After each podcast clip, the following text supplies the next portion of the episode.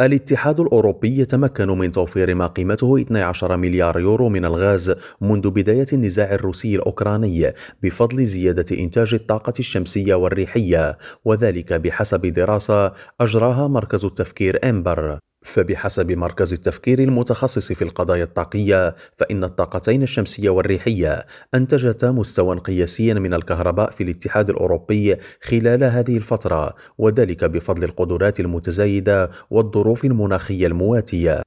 ووفقا للمصدر ذاته فقد أنتج الاتحاد الأوروبي على مدار الاثني عشر شهرا الماضية 10% من الطاقة الشمسية وطاقة الرياح بمعدل 50 تراوات في الساعة أي أكثر مما أنتج خلال نفس الفترة ما بين 2021 و 2022 وأشار مركز التفكير إلى أن نحو 90 تراوات ساعة من الغاز كانت ضرورية لإنتاج 50 تراوات ساعة من الكهرباء والتي تم تعويضها بمصادر الطاقة المتجددة ما مكن من توفير 12 مليار يورو. ومع ذلك سجل مركز إمبر أن واردات الغاز إلى الاتحاد الأوروبي لم تنخفض سوى بنسبة 5% فقط موضحا أن الغاز الروسي يمثل حاليا 16% من واردات التكتل مقارنة ب 40% قبل عام. وأوصت الدراسة باستبدال الوقود الأحفوري بالطاقتين الريحية والشمسية قصد السماح للاتحاد الأوروبي بتحقيق أمنه واستقلاليته الطاقية.